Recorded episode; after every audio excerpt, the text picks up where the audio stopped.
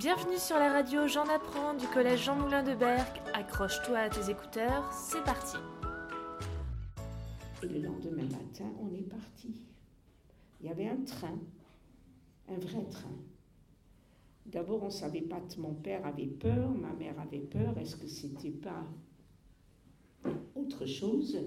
Mais quand ils ont vu que c'était un train avec la Croix-Rouge et avec des médecins, et avec des infirmières, et avec des banquettes, et avec des lits pour les malades, on est donc rentré dans le train où on a commencé à soigner mon père. Il y avait beaucoup de malades.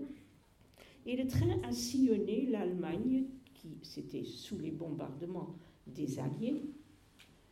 Il a sillonné l'Allemagne pendant dix jours, tout en haut jusqu'en bas. Et quand on est arrivé à la frontière suisse, avant la, avant la Suisse, toujours encore en Allemagne, une trentaine de personnes, dont mes parents et moi, on est descendu du train et on a été accueillis dans une espèce de sanatorium où il y avait des bonnes sœurs qui étaient de garde.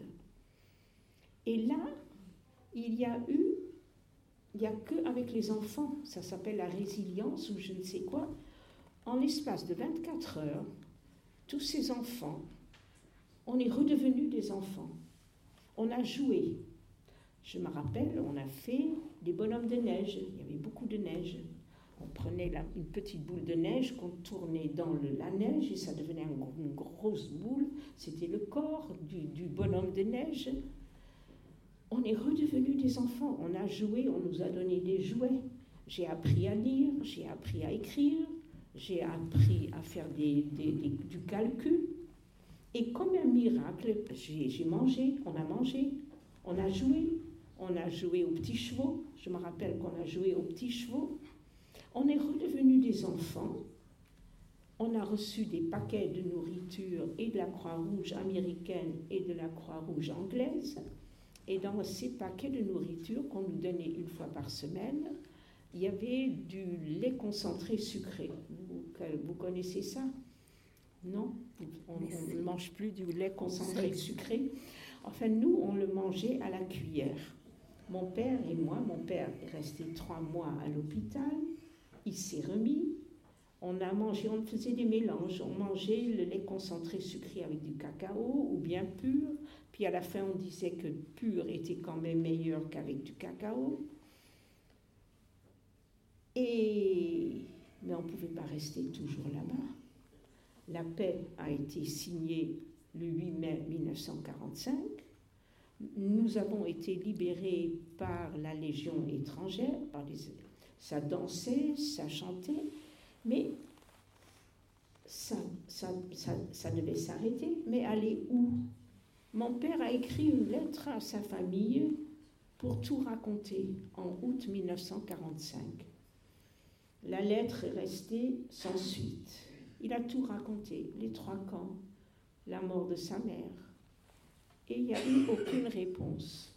Les Hollandais ne voulaient pas de nous parce qu'on était apatrides.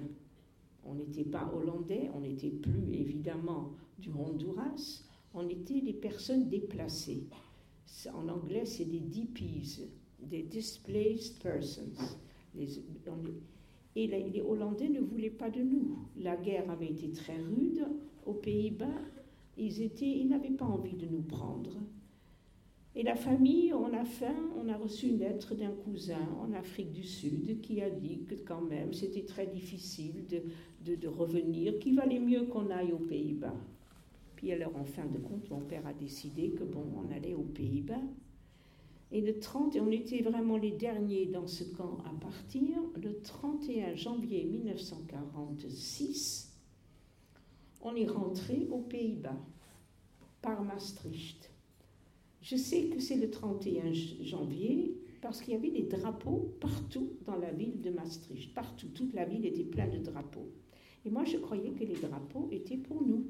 Je trouvais ça vraiment très, très chouette que la ville de Maastricht nous souhaitait la bienvenue. Et on est arrivé à Amsterdam, où il n'y avait que trois cousins qui étaient là et qui nous attendaient, mais qui ne pouvaient rien faire pour nous non plus, puis il n'y avait plus personne parce qu'on s'est aperçu dans les années 60 que les Pays-Bas, où il y avait eu avant-guerre 140 000 juifs, et comme je vous ai dit, intégrés, eh bien 85% ne sont pas revenus. Il n'y a que 35 000 juifs qui sont revenus aux Pays-Bas et tous les autres ont été assassinés. Merci de nous avoir écoutés. On se donne rendez-vous très vite sur le NT. À bientôt pour un prochain épisode.